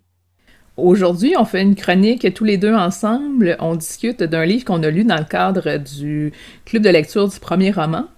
C'est La mort de roi de Gabriel Lisa Collard. C'est paru au Cheval Doux. C'est le deuxième qu'on lit pour le club de lecture et c'est un roman dont il n'est pas très facile de parler, à la fois à cause du sujet qui est quand même particulier, puis parce qu'on veut pas non plus dévoiler de punch. Mm. Comment tu parlerais de l'intrigue, toi, pour euh, essayer de donner envie à nos lecteurs? Mais moi, la première chose que j'aimerais dire, c'est que j'ai lu ce livre-là il y a quelques mois. Je l'ai relu pour les besoins du club de lecture, mais quand je l'avais lu il y a quelques mois, j'étais prise toute seule avec ce livre-là. Je ne vais pas en parler à personne parce que personne, tu sais, personne dans mon entourage l'avait lu, donc je ne vais pas en parler vraiment beaucoup avec des gens. Et là, ça m'a permis, le club de lecture, d'en parler puis de m'exprimer un peu là-dessus. En fait, on suit Max, qui est peut-être une sociopathe, peut-être une psychopathe, peut-être quelque chose comme ça. En tout cas, moi, je veux pas de toute façon porter de, diagnostic là-dessus, je connais vraiment pas ça. Mais on voit qu'il y a quelque chose qui cloche. Elle a aussi euh, certains comportements de voyeurisme qui sont quand même assez affirmés. Euh, elle ressent souvent des pulsions euh, agressives. Donc, c'est quand même un personnage assez particulier. Ces pulsions sont bien gérées jusqu'au moment où son chien, qui s'appelle Roi, décède. Et là, c'est la déchéance totale. Et euh, son comportement, qui, dans le fond, elle a commencé quand même à l'adolescence, à peu près, peut-être même enfance, hein, elle a commencé à avoir des, des, des comportements euh, particuliers. Elle s'était fait pogner quand elle était adolescente, donc sa sœur, ses parents sont déjà au courant, et sa sœur est vraiment une personne très significative dans sa vie. Sa, sa, sa jeune sœur, en fait, veille sur elle, sur Max.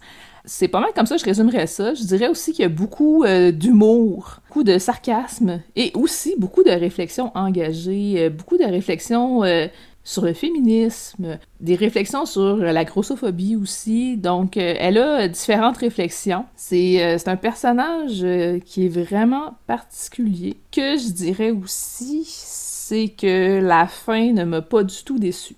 J'en dis pas plus. Et toi, Pascal?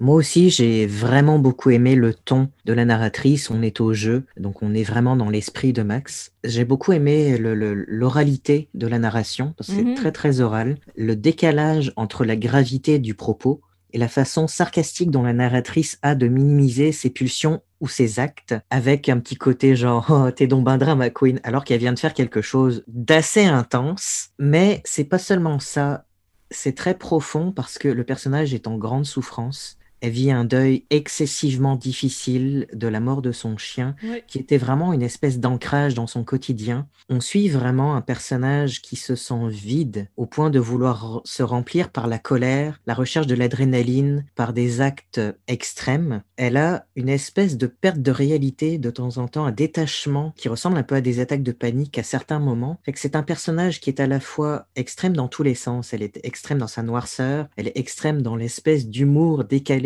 qu'elle a de temps en temps dans des situations absolument euh, épouvantables. Moi non plus, j'ai pas été déçu par la fin. C'est un personnage qui est complexe, qui est bien mené. Pendant le club de lecture, certains ont dit ah oui, mais la façon dont elle parle, elle est grossière, elle utilise euh, un langage très populaire, machin. Mais c'est un personnage qui se cache derrière une image peu intelligente, entre guillemets, qui se cache derrière euh, derrière une apparence, tu disais tantôt, elle a des réflexions sur la grossophobie parce que le personnage pèse 300 livres. Elle le sait, elle est grosse, puis elle se cache derrière à la fois cette image qu'elle a de oh je suis grosse donc de toute façon personne va se douter de comment je suis parce que je suis la bonne petite grosse qui fait jamais rien de mal. C'est vraiment un personnage complexe et intense. J'ai vraiment beaucoup aimé ça.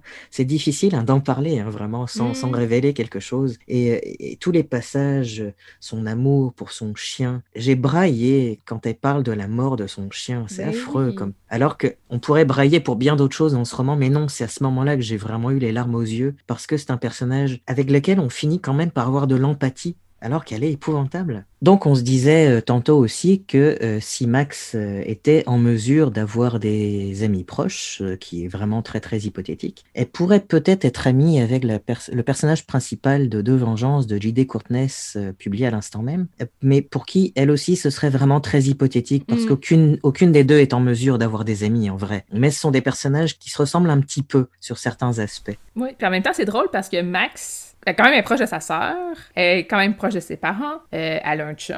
elle est quand même c'est quelqu'un qui est fonctionnel malgré tout. Oui, elle est fonctionnelle. C'est, c'est comme si ses pulsions, c'est pas, bah, elles sont plus vraiment gérées depuis la mort de Roi, depuis la mort de son chien, mais elle est quand même encore un peu fonctionnelle. Elle n'est pas encore tombée totalement mm. dans ses pulsions et dans le. Elle est, elle est pas totalement encore hors de contrôle. On sent que ça pourrait arriver, mais c'est comme si Max se raccrochait quand même à un certain nombre de principes qui lui permettent d'être fonctionnel et qui lui permettent de mettre euh, un certain nombre de barrières dans ses comportements. Mm. Mais on sent que ces barrières sont friables, sont floues et sont parfois sur le bord de se briser totalement. Mais c'est toujours une espèce de danse dans le roman entre la normalité, les pulsions qui reviennent, la souffrance, le deuil. C'est comme une espèce de magma dans lequel le personnage semble avoir du mal à se positionner euh, clairement, si on peut dire ça comme ça. Mm. Qu'est-ce que toi, tu recommanderais la lecture de ce roman?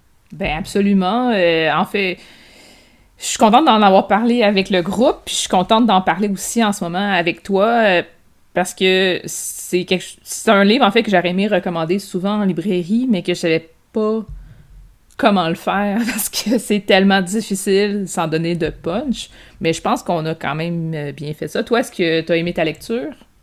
Oui, moi j'ai vraiment aimé ça. Je le recommanderais aussi. C'est pas facile à recommander sans dévoiler quoi que ce soit. Mm. Euh, je pourrais peut-être, euh, qu'est-ce qu'on dit, lire le premier paragraphe du roman Ça serait une excellente idée. Puis d'ailleurs, euh, je reviens sur tantôt qu'est-ce qu'on disait, le lien entre euh, le personnage de Max puis celui de la narratrice de, de Vengeance, euh, qui est un roman de J.D. Kirkness qui est paru chez l'instant même. Pour vendre de Vengeance, souvent je fais ce qu'on a fait avec moi pour me le faire découvrir, je fais lire la première page. Donc je pense que c'est une bonne idée de lire le premier paragraphe pour nous donner un peu le ton. Donc il y a, un petit prologue, mais c'est pas ça que je vais lire. Je, je pars vraiment du chapitre qui est intitulé chapitre 1. Des voisins qui marchaient dans la ruelle ont déclenché le détecteur de mouvement du gros spot donnant sur ma chambre. Ils gloussaient. J'ai reconnu leur voix. C'étaient ceux qui écoutaient des compiles YouTube de génériques d'émissions pour enfants des années 80 en fumant du weed les fenêtres grandes ouvertes en été. Je les trouvais attendrissants, mais il m'arrivait de réaliser que j'avais passé dix minutes à les fixer, couché dans mon hamac, en m'imaginant la façon dont quelqu'un pourrait entrer chez eux avec un exacto, puis une pince à salade, pour leur arracher la peau une languette après l'autre. Pas nécessairement moi, juste quelqu'un. Je sais pas. Je suis juste constamment en tabarnak. Tout le monde est con, puis je suis fatigué. Ça donne le ton. Hein? Ça donne le ton. Donc je lirai un deuxième passage qui, se... qui est à la page 16. Euh, donc c'est vraiment très dans les débuts où on se rend compte que Max est non seulement une voyeuse, mais qu'elle aime pénétrer par effraction en l'absence de propriétaires dans des maisons pour les regarder vivre un petit peu et pour fouiller dans leurs affaires. Et là donc, elle entre dans la cuisine d'une voisine. Sa cuisine était propre. Elle avait des ingrédients de madame, des bananes, des grains de lin, des graines de lin, un pain de boulangerie dans un sac en papier.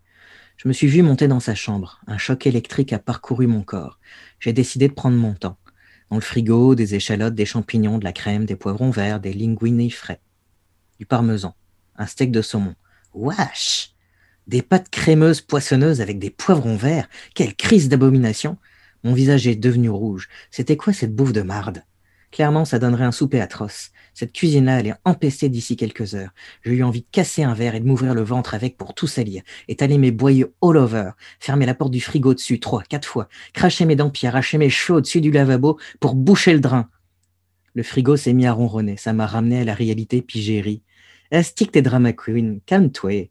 Une femme a le droit de préparer les pâtes qu'elle veut. C'est tellement le fun comme passage, mais c'est tellement représentatif du style du roman. Ah oui, clairement, là, c'est... Ouais, c'est vraiment, c'est un, un, roman à lire, euh, absolument. Et merci Pascal d'en avoir parlé avec moi euh, aujourd'hui. Le prochain roman dont on va parler ensemble dans le cadre du euh, club de lecture du premier roman, c'est Manam de Rima Elkouri. C'est publié chez Boréal. C'est aussi un livre que j'ai déjà lu et que je vais relire pour les besoins du club de lecture. Donc, euh, je rappelle que le livre dont on a parlé aujourd'hui, c'est La mort de roi de Gabrielle Lisa Collard. Euh, ça a été publié chez Cheval Doux. Et l'autre livre auquel on a fait référence, euh, si un jour elle pouvait avoir une amie, c'est De vengeance de J.D. Kirkness et c'est paru chez l'instant même. Merci Pascal. Merci beaucoup Julie.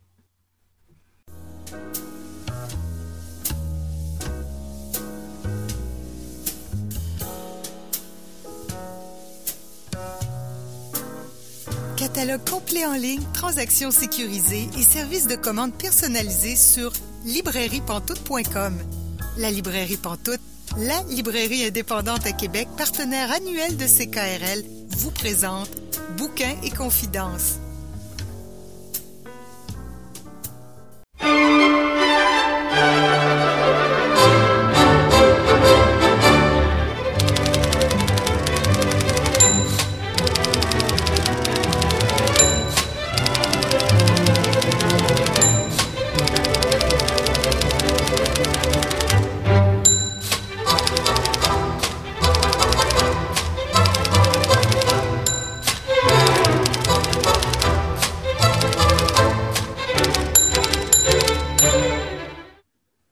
Vous êtes bien à Bouquin Confidence, Julie Collin au micro pour vous accompagner pour encore quelques minutes.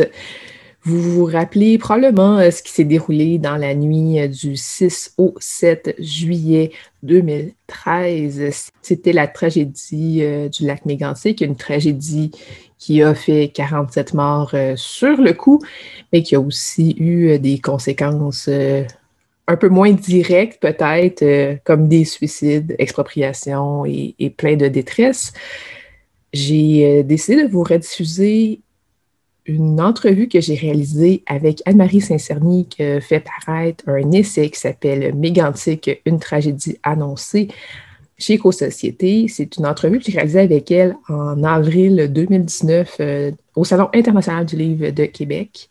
J'avais envie de vous la rediffuser parce que cette entrevue-là est, importante. Je crois qu'elle est encore euh, à jour aussi, même si euh, elle date d'il y a deux ans. Vous allez voir qu'il y avait du public. Dans le temps, il y avait des salons du livre, donc il y avait du public, ça s'entend. Donc, bonne écoute. Oui, bonjour. Bonjour. Vous êtes l'auteur de Mégantique un essai où est-ce que divisé en deux grandes parties, je dirais. C'est comme ça que je l'ai compris. Une première partie où est-ce que ça nous dit qu'est-ce qui a mené aux événements de Mégantic, les événements qu'on connaît, mais qu'on connaît pas tant que ça finalement. Donc, euh, qu'est-ce qui a mené à ça? Et ensuite, le deuxième deuil que les Méganticois ont dû vivre. C'est comme ça que je l'ai compris. C'est ça, le avant, pendant et après. Oui, c'est ça, c'est ça. Donc, c'est vraiment, euh, c'est un essai où est-ce que vraiment vous vous dénoncez les choses, vous les expliquez plus clairement que ce qu'on entend dans les médias, hein, définitivement. En fait, c'est vraiment une enquête. les médias ont fait quand même un bon travail, mais c'était dispersé, fragmenté. Mais la vérité n'est pas encore sortie d'ailleurs. Et, donc, c'est une enquête que j'ai faite euh, pendant cinq ans euh, pour savoir exactement qu'est-ce qui a provoqué cette tragédie immense et ensuite quelles sont les suites de ça.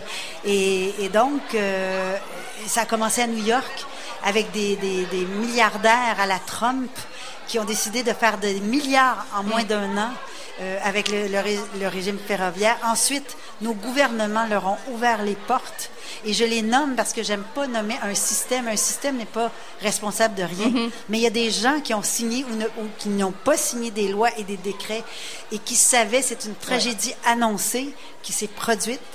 Euh, et qui va se reproduire. Et donc, il y a des gens qui sont responsables de ça. Et, euh, et, c'est l'enquête probablement la, plus fouillée qui, qui euh, on dit en anglais connect the dots, qui rejoint les pointillés, si on veut, de plusieurs informations qui sont sorties. Et comme j'étais sur place depuis le, jour 5, j'ai suivi avec les Méganticois ce qui s'est passé ensuite, c'est-à-dire effectivement le deuxième deuil, qui est le rasage de la, de la ville, de ce qui restait. Donc, euh, le, le, feu a détruit 40 bâtiments, la ville en a détruit plus d'une soixantaine.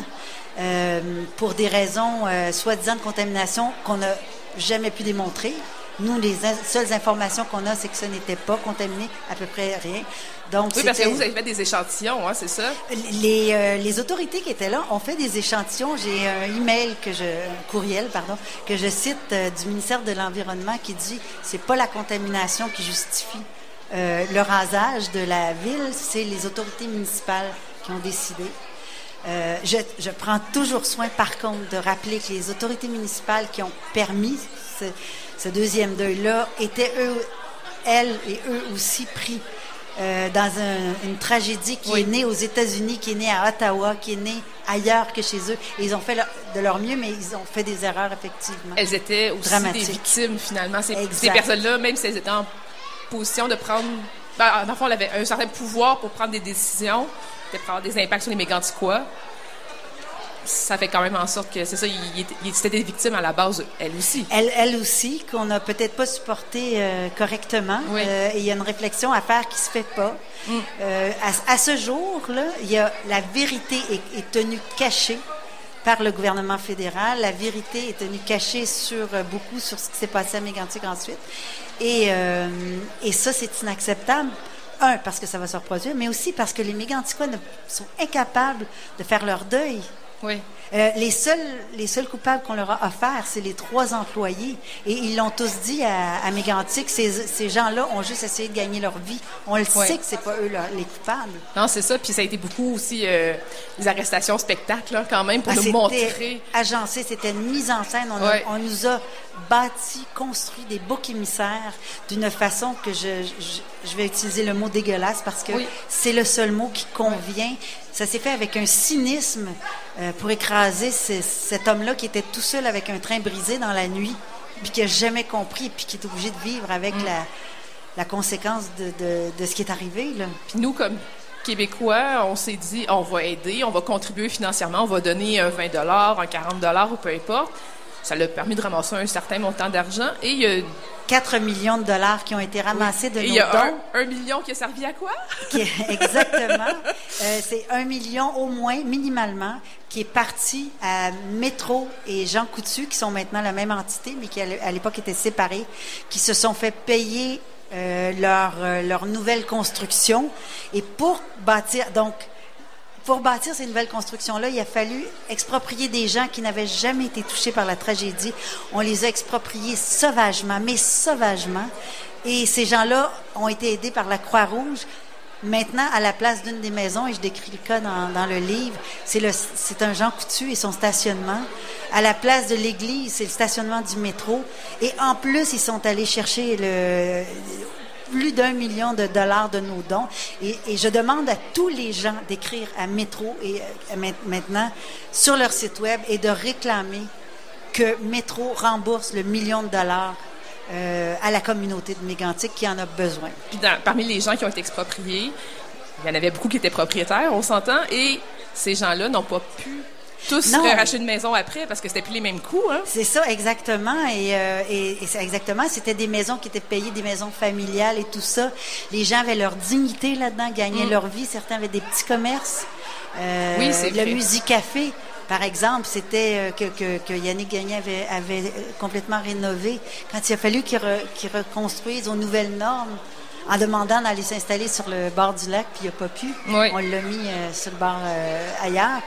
Et donc, euh, ces gens-là, beaucoup n'ont pas racheté de maison, ont, ont été complètement démunis. Là.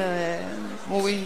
Et c'est un deuil qui, malheureusement, euh, est venu un peu de l'intérieur et, euh, et, et avec lequel les mécantiques quand même... qui ils, ils sont très courageux, ils se battent beaucoup, ils, ils comprennent que la vie revient. Néanmoins, c'est très... C'est tragique. La- la- leur, leur repère, leur passé, leur ville est parti en fumée avec, avec 47 de leurs concitoyens. La- la pré- dans la préface du livre, euh, déjà, on parle du fait qu'il n'y a pas eu d'enquête par rapport à ça. C'est Oui. vraiment, on nous détaille en à peu près 20 lignes à quel point il y a eu plein de commissions d'enquête au fil des années. Sur le déclin du saumon, on Oui, est, c'est ça. On est, très, on est très heureux que de savoir pourquoi le, le saumon décline. Mais là, on a Non, c'est 47 ça. morts, deux suicides officiels, plus Ouais. les non, euh, les non réclamés, si on veut. Oui, c'est ça. Euh, on a une ville dévastée. On a payé une fortune. Les compagnies ont payé très peu, euh, simplement pour pas être poursuivies au civil. Et jamais, jamais. Euh, on a le seul rapport qu'on a officiel, c'est le rapport du BST qui est bien fait, mais dans lequel on sait, on a la preuve qu'il y a eu de la manipulation et de la, falsification, c'est peut-être fort, mais il y a eu des, des causes qui ont été retirées. Et donc, c'est le seul rapport qu'on a. Et le ministre de la, Justice, de la Justice, il n'y a pas de justice, et c'est un lapsus. Le ministre des Transports, qui est un astronaute et qui sait très bien ce que la gravité, que Oui. tout ce qui est en haut descend, là, euh, nous dit tout est sécuritaire euh, et, euh, et- et la vérité est connue. Et c'est faux. C'est totalement faux. Oui, c'est ça. D'a- D'ailleurs, euh, on s'est vu il y a deux. Ben, moi, je vous ai vu il y a deux semaines à Trois-Rivières pour le Salon du Livre, et vous avez parlé d'une situation qui s'est produite dans l'Ouest canadien Exact. récemment. Donc, vous dites ça pourrait réarriver, mais en fait, c'est déjà réarrivé. Exactement. Et moi, j'ajoute, il y a trois jeunes hommes qui sont morts euh, en Colombie-Britannique le 4 février. Exactement le même scénario que c'est une locomotive brisée en haut d'une côte. Euh, la locomotive avec le train en arrière est partie. Les trois hommes qui étaient dans le, train sont morts. Euh, et leur dernier geste a été d'appeler au village en bas où ils savaient qu'il y avait des citernes euh, pour dire dégagez les voies parce que ça va, exploser. Et heureusement pour le village, le train a déraillé avant. Eux sont morts. J'ajoute ces trois morts-là inutiles. À- alors, qu'est-ce qui s'est passé? Le ministre, parce que ça fait deux ans qu'on réclame, qui, qui exige des compagnies qui mettent des freins à main en haut des côtes, ce qu'il n'a jamais fait. Le lendemain de la tragédie de Colombie-Britannique, il a fait un petit, euh, petite ordonnance jusqu'à ce qu'on en sache plus pour les obliger à mettre des freins à main. Ordonnance que le CP, dès le lendemain, contestait. Oui, parce qu'en fait, là, les- les- déjà l'entrevue tire à sa fin, mais déjà, on, apprend dans votre livre que c'est les compagnies ferroviaires qui font leur propre loi. font leur propre loi, s'autosurveillent, ne font, font ce qu'ils veulent. Ouais. Et nous avons euh, un ministre et des autorités qui qui s'étendent devant eux pour que ça passe mieux. Ouais. Et Ah, ça, c'est inacceptable. Et ce qui est inacceptable, c'est qu'ils viennent nous dire en face, et parfois même tout près de Mégantic, que tout va bien, tout est sécuritaire. Non, c'est ça. Moi, je vous trouve très courageuse. euh, a pas de courage. Les gens de Mégantic sont très courageux. Oui, mais aussi, en fait, un n'empêche pas l'autre, à mon avis, d'avoir écrit ce livre-là, de l'avoir publié, euh, de nous éclairer. Merci beaucoup de le faire. Euh, Vraiment, c'est nécessaire comme livre. Euh, ça va être, en tout cas, moi, je vais suivre vos projets futurs. euh, puis c'est sûr que à l'intérieur, en lisant ce livre-là, déjà, ben, on peut faire notre part, puis essayer de faire quelque chose pour changer les choses. Comme vous dites tantôt, on peut écrire à Métro aussi pour Oui. euh, tenter de réclamer le million de dollars euh, de nos dons à nous. Donc, euh, Et refuser quand nos hommes politiques viennent nous dire des mensonges et que l'on le sait. Refuser, Ouais. se lever et Ouais. dire vous, vous, vous mentez et vous le savez. oui. Merci beaucoup. Merci beaucoup, Anne-Marie Saint-Cerny, pour le livre Mégantique. Merci. Merci.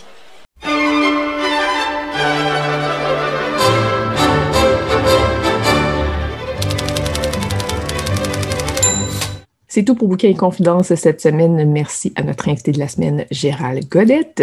Merci également à Yannick Villedieu, à Anne-Marie Saint-Cerny, à notre chroniqueuse Émilie Roy-Brière et à notre chroniqueur Pascal Roux.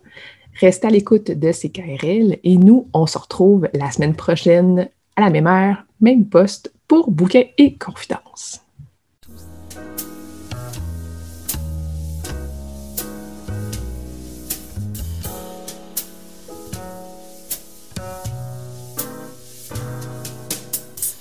La librairie Pantoute, la librairie indépendante à Québec, partenaire annuel de CKRL, vous a présenté Bouquins et Confidences.